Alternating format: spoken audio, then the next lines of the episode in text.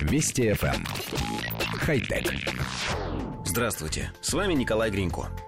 Время, когда роботы будут трудиться вместо людей, все ближе.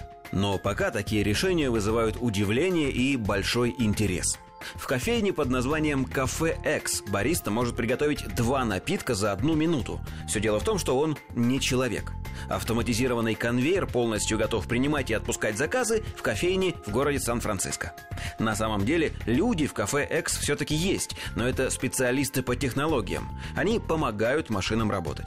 Снаружи кафе X выглядит как обычная кофейня, но работают внутри машины. Оформить заказ можно с помощью специального сенсорного терминала или с помощью мобильного приложения. Классические напитки стоят здесь по 3 доллара, более сложные – дороже. Как только заказ размещен, роботизированная рука готовит и выдает напиток. Сотрудники-люди в этой кофейне консультируют посетителей, а также досыпают зерно, доливают молоко и воду. Говорят, что посетители оценили идею кофейни по достоинству, и половина из них стала постоянными клиентами. Коллектив редакции нашей программы прекрасно понимает, что рано или поздно роботы возьмут на себя всю сложную и тяжелую работу.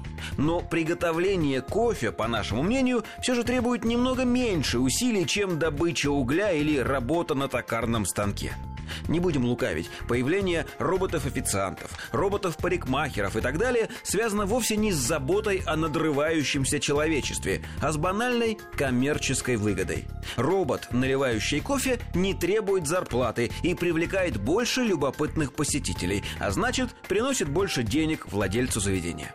Через какое-то время появится обратный тренд. Кофейни будут рекламировать услуги ручной варки кофе без участия бездушных машин, и это тоже будет приносить прибыль.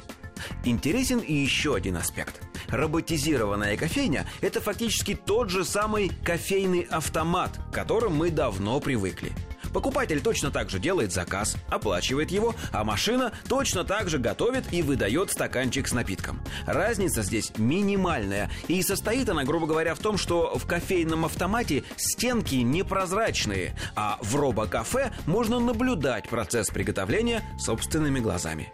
И при этом кофе будет стоить в несколько раз больше. И не факт, что он получится во столько же раз вкуснее. Хотя... Вести FM. Эм. Хай-тек.